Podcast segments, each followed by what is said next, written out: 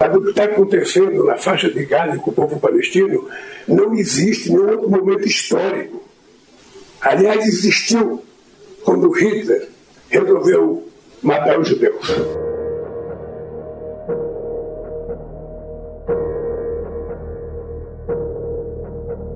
Holocausto é o nome que se dá para o genocídio cometido pelos nazistas sob comando de Adolf Hitler ao longo da Segunda Guerra Mundial e que vitimou aproximadamente 6 milhões de judeus.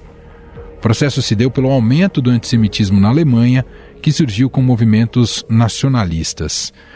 É exatamente por isso que o Holocausto não deve ser usado em comparação com outros momentos da história pois diminui um dos fatos mais tristes da humanidade. O que você ouviu no início foi o presidente Lula, durante uma viagem à África, comparar as ações do país na faixa de Gaza ao extermínio conduzido por Hitler. Então não é possível que a gente possa colocar um tema tão pequeno, sabe? Você deixar de ter ajuda humanitária. Quem vai ajudar a reconstruir aquelas casas que foram destruídas? Quem vai distribuir a vida de 30 mil pessoas que já morreram, 170 70 mil que estão feridos? Quem vai devolver a vida das crianças que morreram?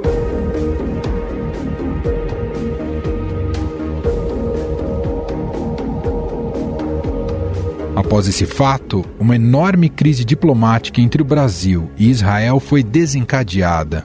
O primeiro-ministro Benjamin Netanyahu informou que convocou o embaixador do Brasil em Tel Aviv, Frederico Meyer, para uma chamada de reprimenda. Mais tarde, Netanyahu disse que o presidente Lula desonrou a memória de 6 milhões de judeus assassinados pelos nazistas e demonizou o Estado judeu como o mais virulento antissemita e que ele deveria ter vergonha de si mesmo.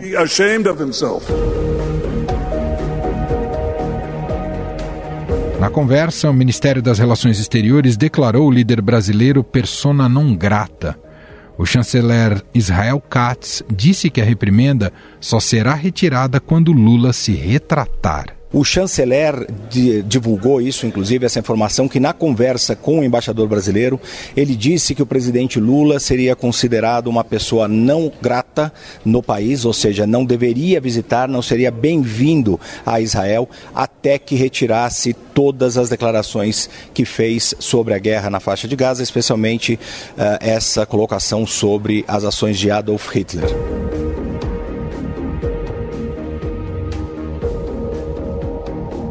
Como resposta, o presidente Lula decidiu convocar ao país para consultas o embaixador brasileiro em Tel Aviv, Frederico Meyer. Ele chega ao Brasil amanhã e passará cerca de 10 dias.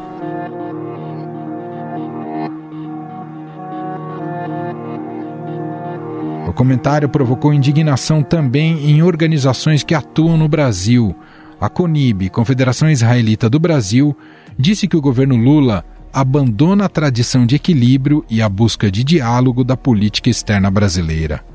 As consequências políticas dentro do Brasil também já começam a aparecer. Um grupo de mais de 40 deputados federais, apoiadores do ex-presidente Jair Bolsonaro, vai protocolar um pedido de impeachment contra o presidente pela fala do chefe do Poder Executivo. Nós do Novo estamos, acabei de assinar aqui a procuração para o advogado, estamos entrando com uma notícia crime na Procuradoria-Geral da República por racismo, antissemitismo cometido por Lula contra o povo judeu. E acabei de receber um telefonema da deputada Carla Zambelli e confirmei que assinarei junto com ela o pedido de impeachment. Este é o deputado Marcel Van Hatten do Novo. Os deputados citam um trecho da lei que diz que é crime cometer ato de hostilidade contra a nação estrangeira, expondo a República ao perigo da guerra ou comprometendo-lhe a neutralidade. O ministro das Comunicações, Paulo Pimenta, rebateu as críticas e destacou que o governo do Brasil condenou o ataque terrorista do Hamas contra o território israelense em 7 de outubro de 2023. Já o vice-presidente Geraldo Alckmin disse que a intenção de Lula é tentar a paz na região. O presidente Lula, ele deixou claro duas coisas. A primeira, que o ato do Hamas foi um ato terrorista, primeiro item. E segundo, que ele defende a paz. O que quer é a paz. Que haja aí um, um, um cessar fogo no sentido da busca pela paz. Esse é o seu entendimento.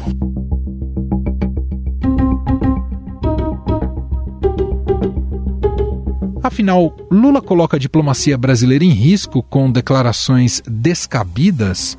Como deve ficar a relação com Israel após a fala? Sobre o assunto, vamos conversar com a doutora em Relações Internacionais e assessora acadêmica do Instituto Brasil Israel, Karina Calandrin, e com o professor da UFRJ, coordenador do Núcleo Interdisciplinar de Estudos Judaicos, Michel German.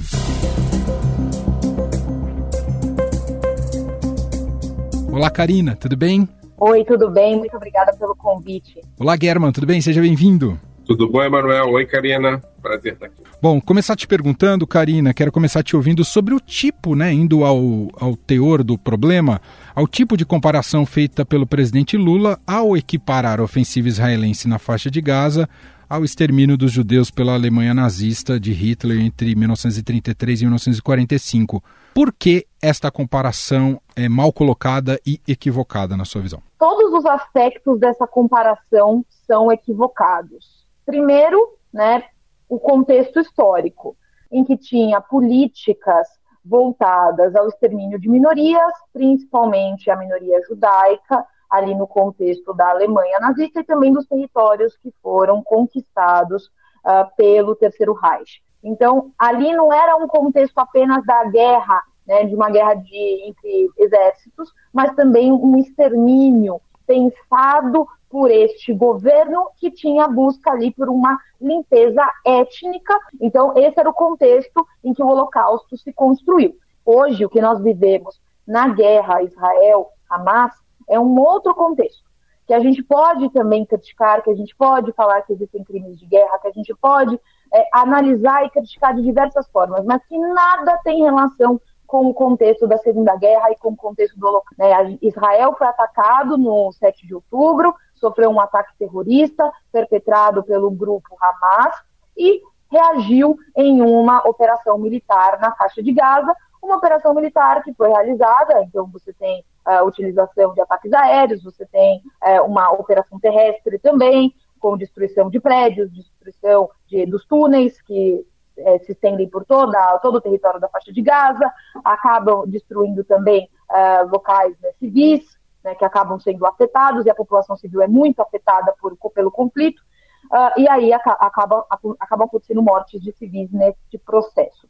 Mas não tem, nós não temos uma indústria da morte voltada né, ao extermínio de palestinos, como aconteceu durante o Holocausto. Então, a comparação é completamente esdrúxula nesse princípio. Isso quer dizer que eh, não podemos criticar a operação israelense, não podemos criticar a política de Benjamin Netanyahu. Sim, podemos criticar e é passível a críticas, mas não há nenhum tipo de comparação a esses dois eventos históricos. A comparação que temos aqui, e que é este o ponto, né, de, é, eu acho que de maior é, crítica à fala do presidente Lula, é que os dois, as duas, os dois episódios envolvem judeus. E aí que é o ponto, né, de crítica às duas, à fala do presidente Lula. German, até pegando esse gancho final do que disse a Karina aqui pra gente, o presidente Lula teria teria condições é, de se colocar, eu digo condições, inclusive, com é, pensando é, dentro do, do, do, partido que ele opera, né, e, e, as forças dominantes de pensamento na esquerda, ele teria condições de se colocar crítico ao tipo de violência que muitas vezes emprega Israel, mas sem cair ou flertar com o antissemitismo, German? Sem dúvida nenhuma. Né? Eu acho que a gente está com um problema aqui. Karina fez uma descrição perfeita do problema da equivalência, né? Porque não foi uma comparação. Há possibilidade de você comparar. A história é feita de comparações. O que o Lula fez, presidente Lula fez, não foi exatamente uma comparação, foi utilizar o Holocausto como referência do que acontece em Gaza. Né? Eu acho que a gente está com um tremendo problema, é, é, é, Emanuel. Eu acho que a nossa questão fundamental é o mau uso de algumas categorias. Né? É, Holocausto é um exemplo prático disso. Né? Mas eu queria além, eu queria falar sobre antissemitismo. Eu acho que aqui tem um problema de uso do conceito antissemitismo, porque quando a gente começa a utilizar qualquer crítica a Israel como uma crítica antissemita, a gente está enfraquecendo a palavra. Né? É, e aí a gente tem um tremendo problema. É claro que o Lula pode criticar Israel. Né? É claro que a maioria da população de Israel critica e muito o governo Benjamin Netanyahu. Eu acho impossível defender o governo Benjamin Netanyahu. Né? Agora, se qualquer crítica que a gente faça seja uma crítica de, tratada como antissemitismo, a gente tem um problema com a categoria. O antissemitismo é um fenômeno que existe, é grave, mas de tanto que ele é utilizado, tem aquela famosa fábula do lobo. Olha o lobo que está vindo, olha o lobo que está vindo, de tanto que a gente fala do lobo, quando o lobo vem, ninguém acredita. Né? O que aconteceu com, com a fala do Lula tem a ver com mau uso, tem a ver com falta de cuidado, tem a ver com uma incapacidade de fazer análises com a complexidade que Karina fez, tem a ver com uma espécie de tentativa de agradar uma base, né? A gente vê como a rede social está animadíssima, é contra, a favor, o Lula. Lula tem razão de quê? De chamar o que acontece em Gaza de holocausto, de bancar uma briga com Bibi Netanyahu, de tratar o genocídio de Gaza como genocídio. Do que, que ele tem razão? Vamos, vamos, vamos botar a bola no chão? Né? Mas aí a rede social não está preocupada com complexidade, está preocupada com o Lula tem razão. Aí a gente perde, né? A gente perde, porque essa fala do Lula enfraquece é, é, a posição dele próprio como mediador, fortalece a posição de um governo que está totalmente isolado internacionalmente, que é o Benjamin Netanyahu, fortalece ele internamente e externamente, fortalece a extrema-direita brasileira, que acaba ganhando uma bandeira para disputar, não é? Eu acho que a gente tem um problema. E eu acho que esse problema só se resolve fugindo um pouco das simplificações absurdas das redes sociais e discutindo os temas a partir do que eles são de fato. O antissemitismo é um fenômeno, ele existe, ele tem que ser combatido, mas nem tudo que se fala sobre Israel negativamente, sobre o governo de Israel, sobre Benjamin Netanyahu, é antissemitismo. Como os primeiros efeitos, Karina, como é, é, como é que você vê o quanto o Brasil e o Lula perdem com esse estremecimento na relação diplomática com Israel? E pode ter impactos, inclusive, com outros aliados de Israel, como os Estados Unidos, por exemplo? Sim, eu acho que o Brasil ele tem que decidir o que, que ele busca na sua política externa agora no governo Lula 3. Né? É, nos dois primeiros governos Lula, a, nós vimos o Brasil despontando como um líder do sul global e como, principalmente, diferente de outros países do sul global, como um país mediador, como um país disposto a dialogar, a, que é muito a, a favor do direito internacional, que é um que acredita nas esferas multilaterais e nas organizações internacionais, e a gente esperava que isso se mantivesse agora, né, no, no governo Lula 3. E com essa fala e com outras que aconteceram também, essa é só mais uma de uma série, uh, o Brasil precisa decidir o que, que, ele busca, né? Porque essa fala, ela pontua um espaço de que o Brasil não é mais esse país da mediação. O Brasil não é mais esse país que busca uma conciliação. É, porque essa não é uma fala de um país que busca mediar. E aí eu vou até fazer um comentário que o Michel fez em uma outra reportagem, né? Ser mediador não quer dizer ser neutro, né? Não, não, não é esperado que o Brasil seja neutro, que não se posicione, que não critique Israel. Pode criticar Israel, mas depende do como critica, né? Pode criticar é, o Netanyahu, pode criticar a ação de Israel em Gaza, né? É esperado que se critique, mas não fazendo comparações é, no mínimo, esdrúxulas, né? É fazendo uh, ponderações e pontuações que tenham uh, o sentido de, da busca pela mediação, da busca pela paz, da busca por um acordo que sempre vise o fim do conflito, que vise a, a, a busca pela, pela preservação da, da, das vidas de civis. Né? Uma, uma frase como a proferida pelo presidente Lula, Lula acaba inflando né, é, sentimentos.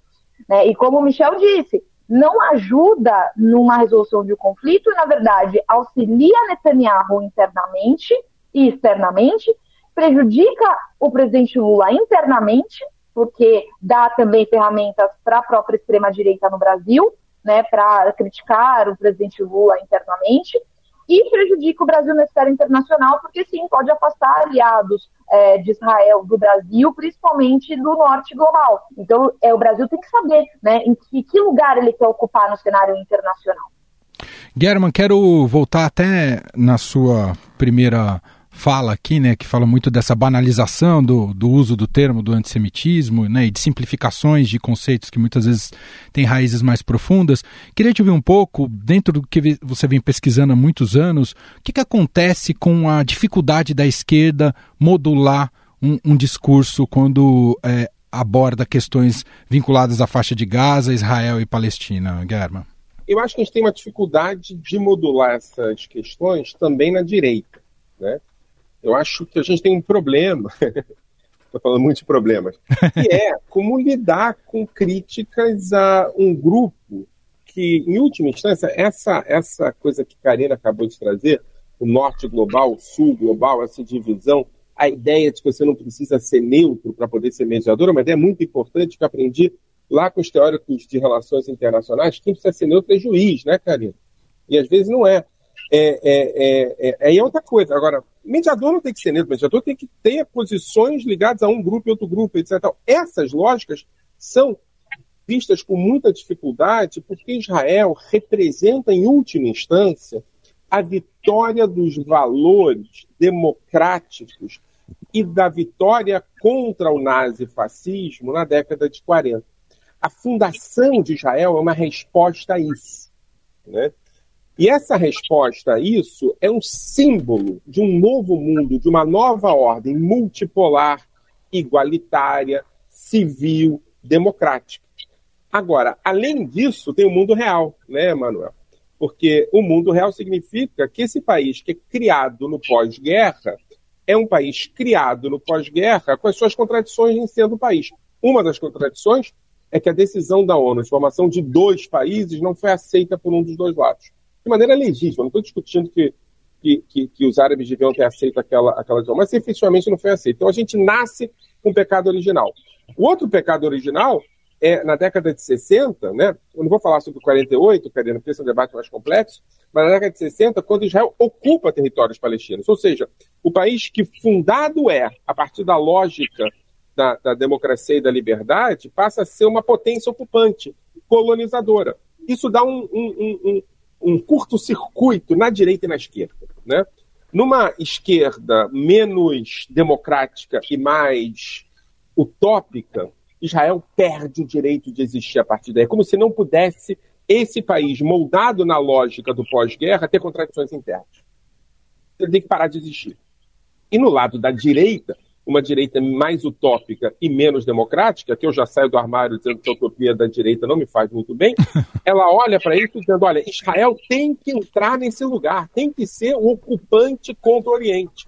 E aí o que a gente tem hoje no mundo é um país pequeno, cheio de contradições, cheio de questões, vistos, visto pela direita e pela esquerda, a partir de perspectivas utópicas de parte a parte, como um país ocupante e terrivelmente ocupante. Aqui ele pega um pouco a lógica do antissemitismo, sim, dizendo que ele tem que ser, desaparecer e ser destruído. E, por outro lado, e também com lógica do antissemitismo, um país ocupante e positivamente ocupante que deve manter-se na ocupação, porque representa a civilização judaico-cristã. Karina, a gente, os do, vocês dois citaram, né, o quanto essa fala do Lula também acaba por fortalecer o Netanyahu, né, e se legitimar uh, na maneira como ele tem conduzido o conflito. E até pegando esse gancho das contradições que todos os países têm, inclusive Israel, o quão forte está Netanyahu hoje perante ao povo israelense e para continuar essa ofensiva tal como ela se estabeleceu até aqui? Nunca esteve tão fraco, na verdade, né? Acho que ele nunca esteve tão fraco com a popularidade tão em baixa, né? Isso lembrando que o Netanyahu ele já é uma figura política muito antiga em Israel. Isso desde o 7 de outubro, isso na verdade desde o começo do ano passado, por conta da reforma do judiciário, do governo de extrema direita, e desde o 7 de outubro, mais embaixo ainda. Isso porque Netanyahu sempre uh, se elegeu né, com uma campanha política de que conseguiria manter os israelenses seguros. E o 7 de outubro foi um golpe muito grande, né? De que não, ele não consegue manter os israelenses seguros. E agora, mais do que nunca, não conseguiu resgatar os reféns. Então, toda a campanha das famílias para resga o resgate dos reféns que ainda estão na faixa de Gaza tem também minado a sua popularidade. Porque a partir do momento que ele perde uh, a possibilidade de se manter no poder, é, ele pode ser preso. Né? Ele tem muitas acusações de corrupção, ele tem, ele é réu em vários processos, ele sabe que ele pode ser preso. Então, a partir do momento que a guerra acaba, ele pode sair do poder. Então, ele quer manter a guerra. E essa frase do presidente Lula ajudou ele no sentido de que agora ele tem um novo inimigo em comum, além do Hamas. Uh, ele conseguiu angariar apoio interno, ele conseguiu mostrar para todos: olhem só, é, estão nos chamando de algozes, no sentido de nós, israelenses e judeus, né? Estão nos chamando de algozes. É, olha como é importante mantermos a guerra, manter, não dá para parar agora. O mundo quer que paremos com a guerra, mas não dá para parar agora. Então ele consegue se manter apesar das manifestações terem retornado. Evidentemente que é muito legítima e toda vez, em qualquer é, discurso ou argumentação aparece, né, quando se trata do conflito, que é a defesa pela criação do, do Estado palestino. É, o atual conflito está nos aproximando, está aproximando o mundo desse objetivo ou está deixando mais distante, na verdade? Nem todos defendem o Estado palestino. Tá? É, é no atual governo de Israel, eu acho que a não defesa do Estado palestino é um risco existencial ao Estado de Israel. Eu acho que a única possibilidade concreta, não sei se Karina concorda comigo, mas imagino que sim, de que Israel continue existindo como um Estado democrático, com todas as limitações que, ele, que essa democracia tem, é, um Estado do, nação do povo judeu, é, é, com todos os problemas que essa definição tem, é que ele seja um Estado dividido com o povo palestino. O atual governo é contra isso. E vamos deixar isso claro. E fala isso toda hora. Quer dizer, Benjamin Netanyahu, quando fala inglês, ele diz que é contra a criação do Estado palestino de forma unilateral. Quando ele fala em hebraico, ele diz que ele é contra o Estado palestino e que nunca vai existir mesmo. Tá? Ele tem um discurso em hebraico, é o famoso discurso é, é, na Universidade de Bar Ilan, uma coisa de 20 anos atrás, em que ali ele falou que é a favor do Estado palestino. Desde então, nunca mais voltou a falar sobre isso. Esse atual governo de Israel é contrário ao Estado palestino.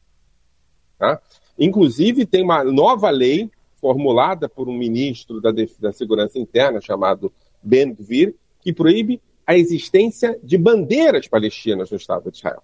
Ou seja, é, é essa lógica de que o, todo mundo é a favor do Estado palestino é uma lógica que tem a ver muito com uma certa direita liberal e democrática que hoje em Israel deixou de existir.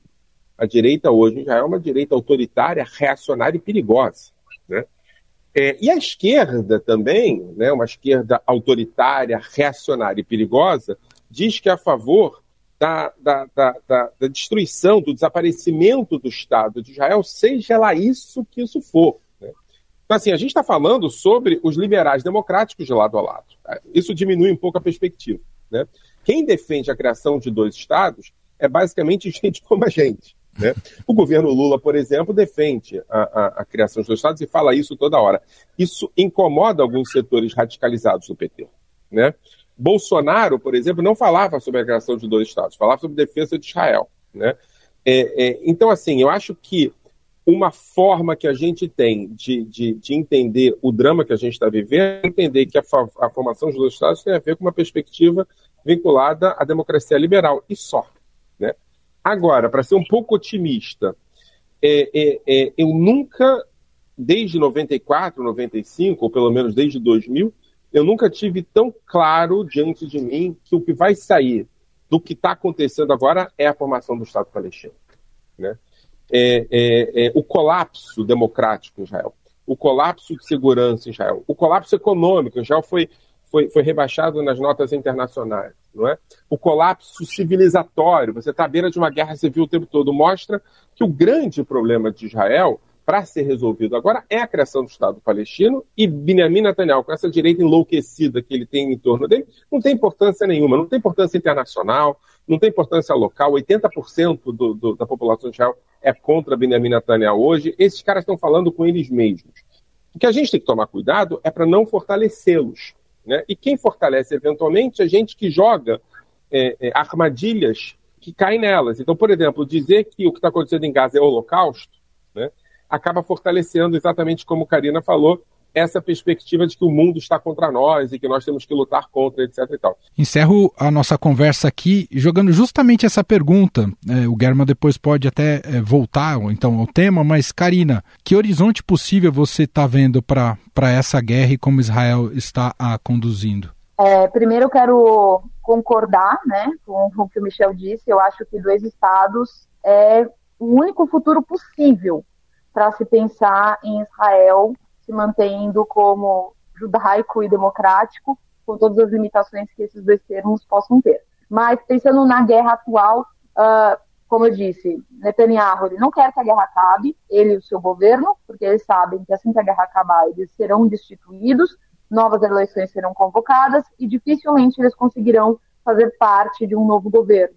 É, provavelmente é, se o Bibi não for automaticamente preso, porque tem um rito aí jurídico a ser cumprido, eu não sei como que isso aconteceria, o processo dele, a quantas anda, mas uh, ele poderia ser eleito como membro da Knesset, né, ele continuando como cadeira número um do Likud, uh, mas ele não seria parte do governo, ele não seria primeiro-ministro novamente, então ele perderia esse status, esse foro privilegiado que ele tem enquanto primeiro-ministro, enquanto membro do governo de Israel, uh, e não, não voltaria ao governo tão cedo. Isso é, isso é fato. Não sei como seria esse novo governo, porque a esquerda israelense também uh, perdeu muito espaço. Seria provavelmente um governo de centro-direita, com partidos de centro fazendo parte desse governo, como a gente viu nesse um ano e meio de governo antes do Netanyahu voltar ao, ao poder. Foi um governo ali de união nacional, que envolveu até um partido árabe no governo. Então, né, com várias forças ali, partidos de direita, de centro, centro-direita, até centro-esquerda, é, nessa, nessa união, nessa coalizão. Uh, então, um novo governo seria formado e, a partir daí, novas discussões, né, um fortalecimento da Autoridade Nacional Palestina, tem conversas, né, vão acontecer, vai acontecer uma reunião da Autoridade Nacional Palestina com o Hamas, agora em Moscou, né, em breve vai acontecer essa reunião, porque a Autoridade Nacional Palestina, ela é rachada, com o Hamas. Né? Isso desde os anos meados dos anos 2000, desde 2006. Então não sabemos como que serão essas reuniões. Eles vão também conseguir se acertar entre si para formar esse Estado palestino. Mas é preciso negociar diversos fatores, os assentamentos, né, o que vai acontecer com os assentamentos, Jerusalém, retorno de refugiados. Então são vários aspectos que precisam ser negociados e não serão negociados com o Netanyahu no poder. Então o Netanyahu precisa sair, o que vai acontecer quando a guerra acabar. Então a guerra precisa acabar também. Para fecharmos, German, essa, esse objetivo de aniquilação do Hamas, mesmo pela via militar, isso será viável segundo a maneira que o, o, o Netanyahu tem conduzido a guerra até aqui? Sabe, Manuel, tem um autor italiano chamado Antonio Gramsci, que ele diz que entre o sol se pôr e o sol nascer, a escuridão promove os monstros. Né? Acho que a gente está vendo o crepúsculo da ocupação dos territórios palestinos em 67 e o crepúsculo do bibismo e também o crepúsculo do Hamas. Né? Eu acho que são elementos que investiram durante anos na guerra e na destruição do outro. Né? E eu acho que é inviável continuar nessa direção. A gente está vendo os monstros nascendo. Né?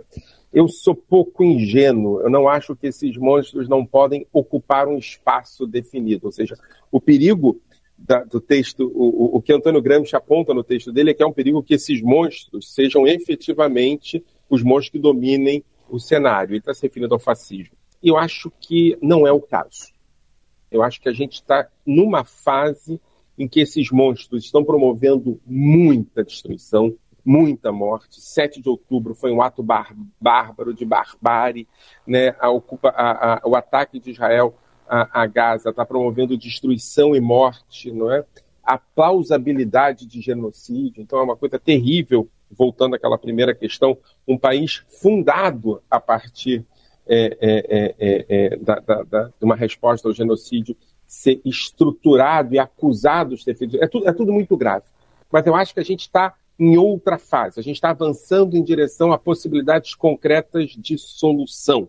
É claro que tem um monte de coisa no meio do caminho, né? Até quando essa guerra vai andar, a eleição nos Estados Unidos, mas eu sou mais otimista do que pessimista. Eu acho que a gente está realmente vivendo uma destruição e uma dor que tem a ver com crepúsculos de grupos que existiram para destruir o outro. É claro que essa narrativa de destruição absoluta do Hamas não faz sentido algum. É uma guerra que não tem nenhuma estratégia, ela só tem tática. Ela não pensa como avançar em direção ao dia seguinte. Inclusive, é proibido no governo de atual falar sobre o dia seguinte. Eu acho que a construção do dia seguinte passa por três elementos. O primeiro elemento é o enfraquecimento do Hamas e, e, e da extrema-direita israelense. Né? O segundo elemento é uma negociação para um Estado palestino. E o terceiro elemento é a construção de dois Estados vivendo em paz em igualdade e a normalização dos Estados Árabes, inclusive da Palestina com Israel.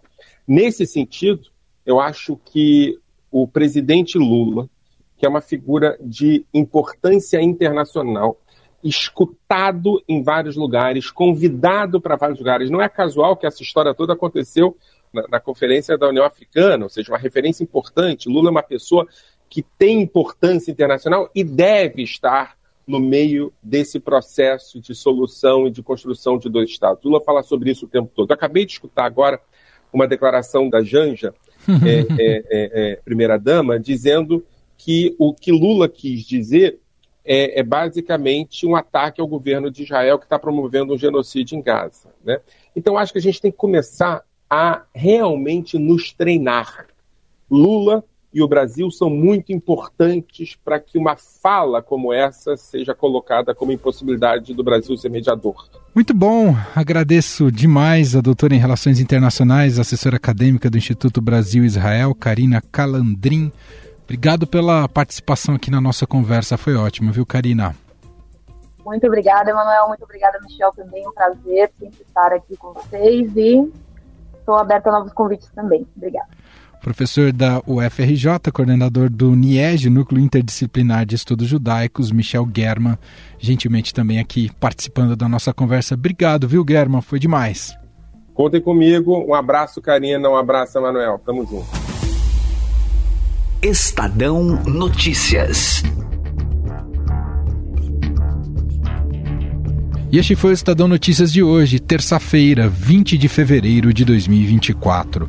A apresentação foi minha, Emanuel Bonfim. Na produção, edição e roteiro, Gustavo Lopes, Gabriel Alegrete e Gabriela Forte. A montagem é de Moacir Biasi. E o nosso e-mail podcast@estadão.com. Um abraço para você e até mais.